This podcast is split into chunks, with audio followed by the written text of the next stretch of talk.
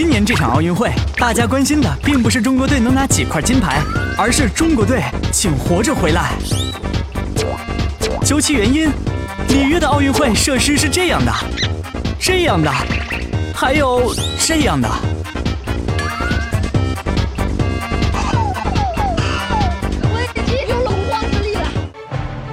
其实，奥运会一直被公认为是国际大型活动中最不赚钱的一个。赛前花费重金建造的各种场馆，在盛大狂欢后，不少都会陷入沉寂，甚至成为无人问津的废墟。后奥运时代，奥运场馆的再利用成为一个世界性难题。今天，我们就跟着冯叔的脚步，去看看圣火熄灭之后，我们的奥运场馆还能做什么呢？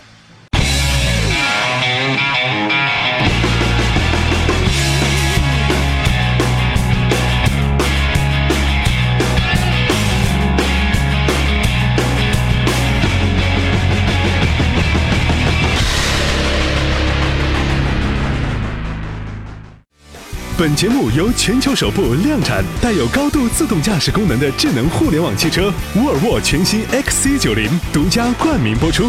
最近的奥运赛场上，有一个项目堪称迷妹收割机，那便是运动员颜值最高的项目——击剑。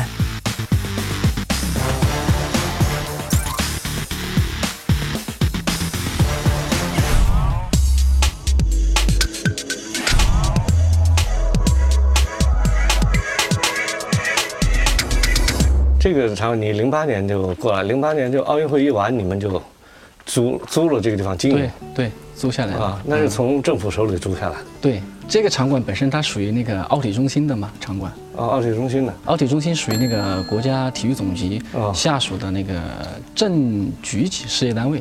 那现在这个场地主要就是做击剑训练嗯，这个馆的话呢，以前是那个国家手球队的训练馆啊，馆。手球队的对，啊，后来的话，那我们零八年把它租下来之后，这么多年呢，一直在你做那个们自己把它调整成这个击剑的训练击剑的培训啊啊，逐步的话就做到一个全世界规模最大的吧，这个这个是。对，这很了不起，等于这么一个场馆做到全世界最大的一个击剑运动中心。对现在听说也有上万的，八千多吧，呃，呃这个注册的会员是吧？就这一个场馆的在册会员是八千多人，应该是到今年四月份的统计数据吧。啊到目前有可能会超过以九千人的，哦，超过九千那，这样的话，等于这个场地使用率是非常高的，非常高。是吧？就是说，这个击剑运动的话，就是如果从商业经营的角度来讲的话，它比很多项目的它的那个频效高，哦就是单位时间、单位面积的那个容量大。击剑是从古代剑术决斗中发展起来的体育项目，击剑运动员的独特气质，便是源于这项运动所要求的全方位锻炼。而我们的金主沃尔沃，也是经过工艺设计、创新科技、环保节能等多方位锻炼，才能设计出完美的全新 XC90。关注奥运赛事的冯叔，在看到奥运骑手雷声的亮相后，决定也要去约一场击剑，领略这项古老体育项目的独特魅力。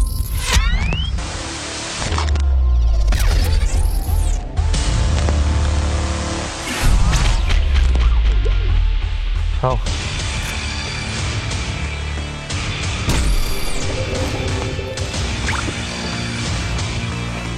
这个底下。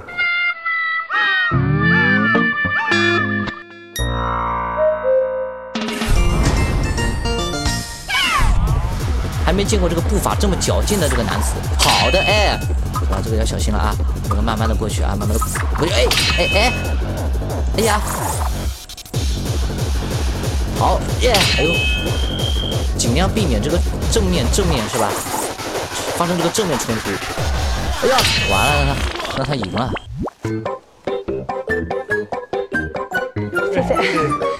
你们有多少个教练？我们目前的教练的话，就这一个馆应该是七十人左右。七十人那我们全国的教练的话，就国内的教练应该是两百二十多人。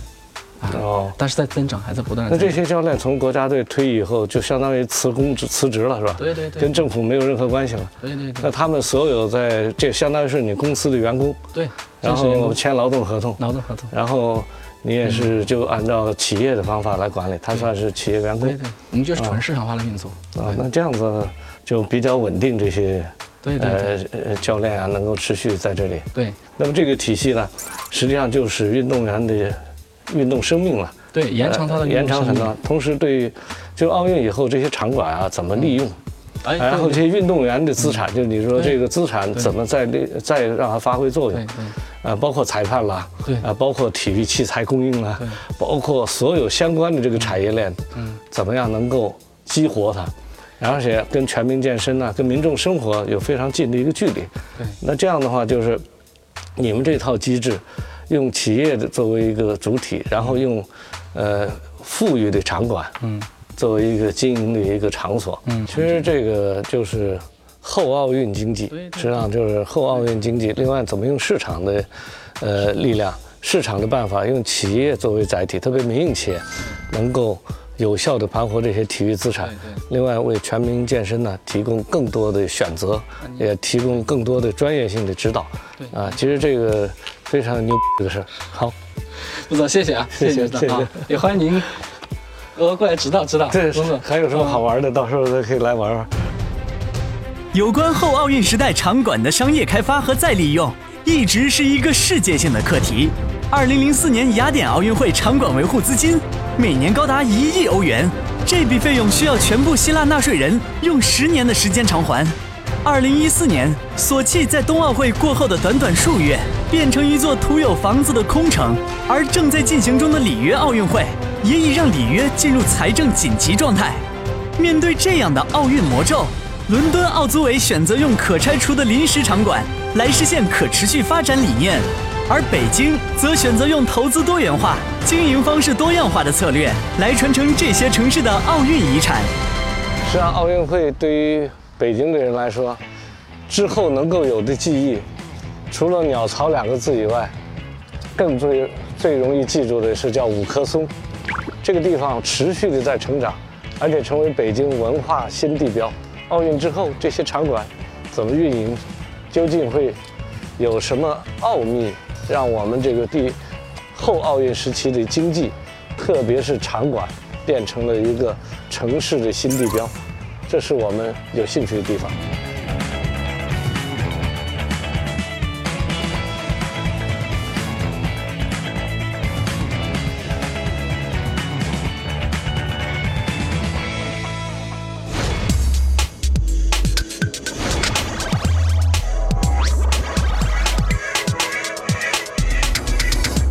我觉得这个地方特别有意思。从我记得你刚建的时候，我们有时候聊的时候，我来看过一次五棵松。到奥运会已经结束，现在也快八年了。八年八年，实际上这个地方已经成为北京最重要的一个文化活动、体育的一个坐标。对，一个一呃个在北京。就是其他的地方现在都没有这个地方有活力。对啊，也就是说，而且这个活动特别频繁、特别密，但是这个东西我知道的是咱们是民营的，就是和相对来说原来政府做的一些场馆来比，那些场馆呢基本上是睡觉状态。咱们这是醒着状态。现在就是说，这个管理是华西自己我们自己的团队就有一个体育运营的对对对对活动运营吧，对对活动运营就这个场馆的运营公司。对，但是其实国外是分得很细的啊，体育运营，比如说大型演出运营。嗯那咱们这团队够厉害，是这些事儿都在一起。我们也是在内部也是分的，专门专门做运营的，还有专门做活动内容的我们除了就是承接别人的活动以外，我们自主也创立了很多 IP，哦然后呢还和很多来合作做演唱会。你像韩国现在首选是五棵松，比如你们自己开发嗯的 IP，这是一方面。你跟外边合作，我看这里头有乐视、有会员，有很多，跟他们像乐视？的话是我们的冠名大馆的冠名商啊，大馆的冠名。啊，它就是这个一万八千人场馆的上看见了对。所以民营就比较好每面墙都可以卖钱。啊，对对对对对但是让公家不行，说北京国家体育馆他不敢。然后会员呢，那个是我们的两千人的，我们叫 M 空间，是十合一这些刚刚成名还没有特别有名的歌手，两千人左右的这样的一些演唱会，还有包括一些像什么特斯拉呀这些时尚的顶级的这种发布会啊，可以在那地方。有一次乐视发布会，对对对，也在那，因为那个的地方呢，它就成了北京的一个年轻人一最酷的地方，开音乐会可以站着听，啊，它可以互动。像欧美的很多乐队来了以后，他不愿意在大馆，他愿意在那个小馆，因为他和观众是互动的。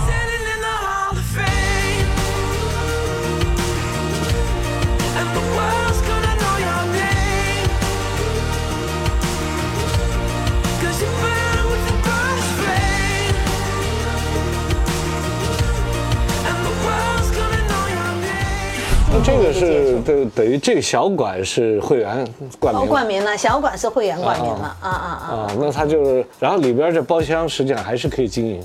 啊，里面的包厢，我们这个今天带的这个是我们华西自己留的然后我们的所有包厢都是按年卖的，按年卖，按年卖出去按年卖出去的。你看有有有，呃，什么国航啊，有很多啊，有有国航，个包厢方便吗？像？这个包厢一年大概在十六人了，大概一年在一百五十万左右吧。哦 OK，所以他每一场的活动都给他寄机票，所以我们就打破了传统只看长租、出租长租的那种。就你比如买了票，呃有了以后，每次你就可以请朋友来。你可以请朋友来，啊他就改变了一种生活方式嘛，等于你可以很优雅的现场比赛。我们的包厢里还可以提供用餐，最近刚才讲到这个 Life 这个品牌呢，到两三个城市有去。那你是复制只是这个场馆，还是周边的这些都带整个过去？都带整过去。嗯个的都带过去。我们不单一，因为我们是想呢，一个城市呢，你要改变这个年轻人的这种带来一种新的生活方式和带来活力。你仅仅只有一个场馆是不行的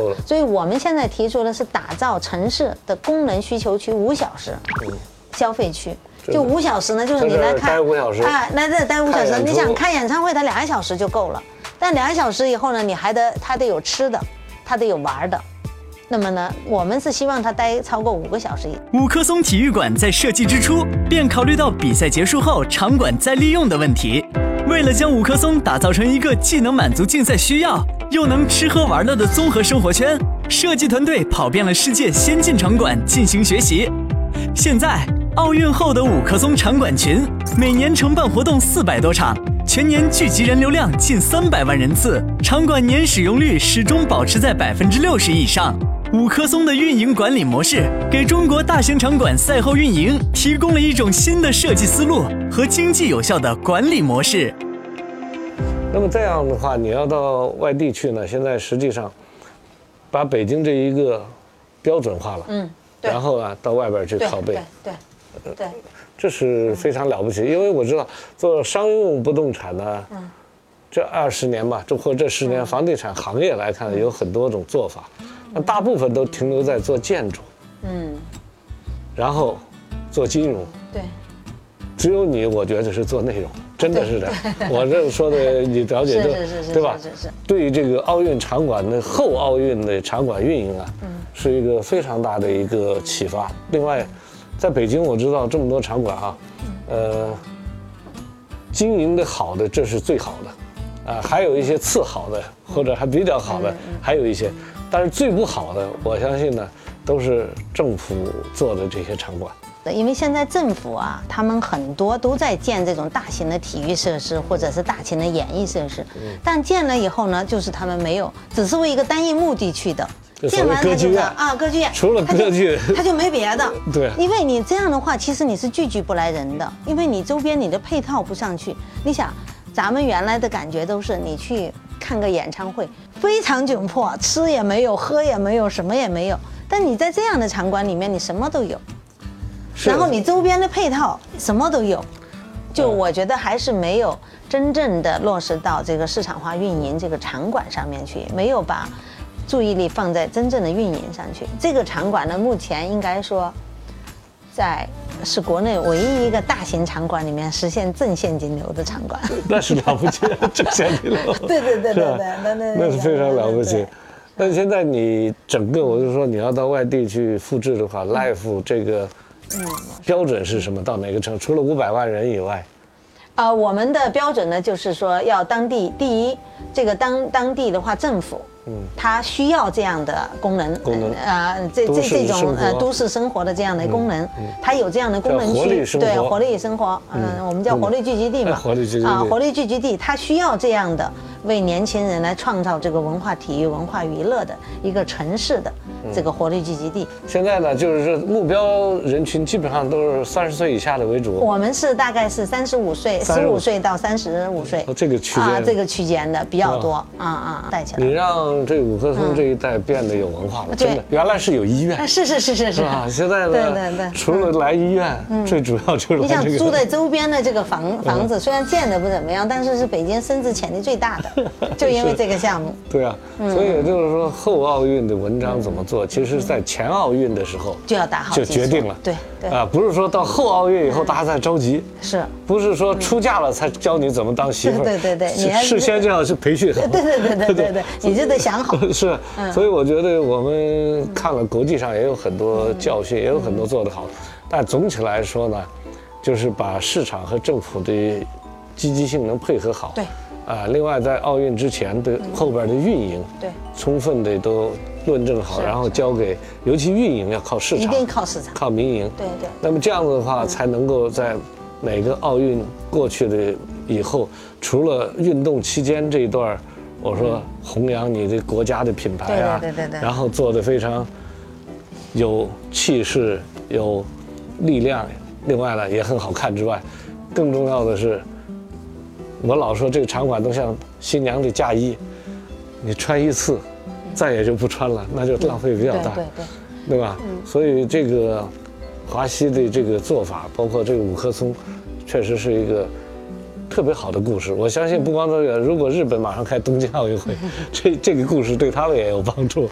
所以其实政府还有一个责任，就是说当企业在这个地方已经创造出一个巨大的一个活力聚集地，有了市场以后，政府相应的也应该在一些公共服务方面来给一些支持。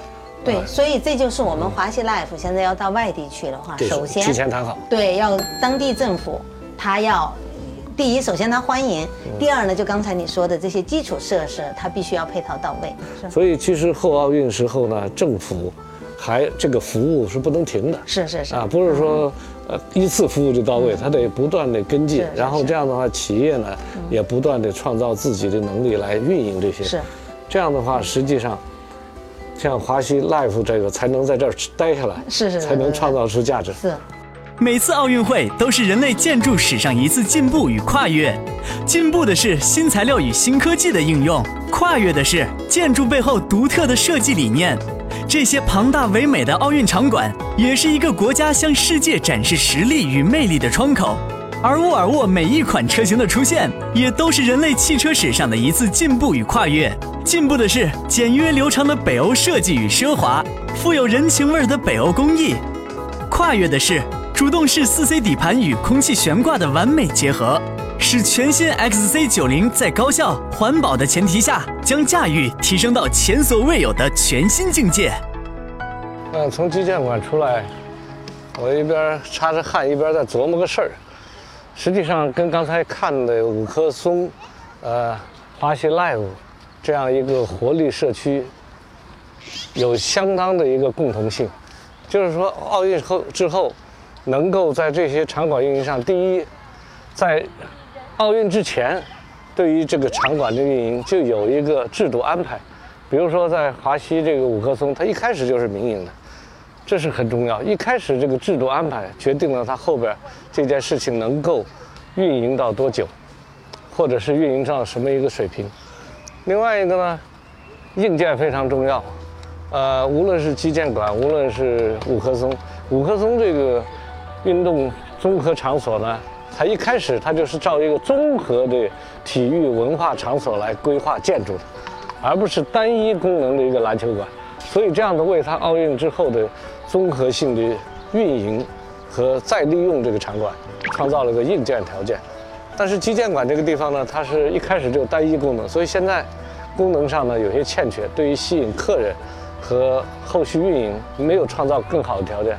第三一个当然一定要民营为主体，所有的场馆凡是民营为主体的，面向市场的，就出展现出巨大的一个活力，而且这个活力，在我们做企业来看呢，往往看再看，甚至是在不可能盈利地方，居然出现盈利，啊，比如基建这样一个有五万人的市场的一个运动，但我们平时很多人都不知道，但民营它可以在这里发现了这么一个机会，所以运营的主体要是民营，当然最后一条还有赖于政府的相关的政策的配套支持以及市场的支持。如果有很好的政府的政策的，比如税收啊，包括交通道路的一些支持啊，呃，另外呢，包括 整体上的市场的支持，有这个消费力来支持，来依托支撑，那么这种运营才是可行的。所以，以上这些感觉呢，实际上我都觉得是值得持续去思考。对于我们的城市建设，对于房地产，对于整个的经济发展，我觉得都特别有值得继续玩味的地方。希望这个琢磨这件事儿别停下来，我别停下来，有兴趣的人也别停下来。奥运盛宴的狂欢后，留给后人的不应是一个世界性难题，而应是一个可持续发展的未来。只有这样，才能把人类最宝贵的精神财富——奥林匹克精神更好地传承下去。最后，我们也祝愿中国队的奥运健儿们在里约的赛场上再创辉煌。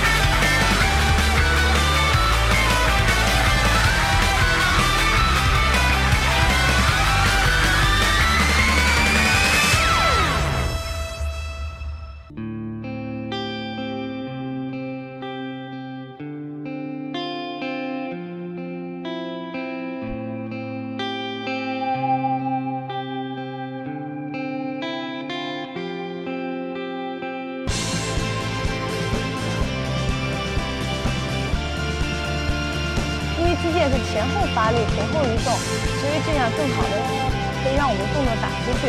很好，那现在步伐移动完了之后呢，我们就要进攻了。那这个动作呢叫做弓步，还是由我们十三姿站好之后呢，先把剑伸出去，然后前脚的脚尖踢出去。我我离您远点，让我进来。你也可以在大头频道战略合作伙伴喜马拉雅 FM 收听本节目音频，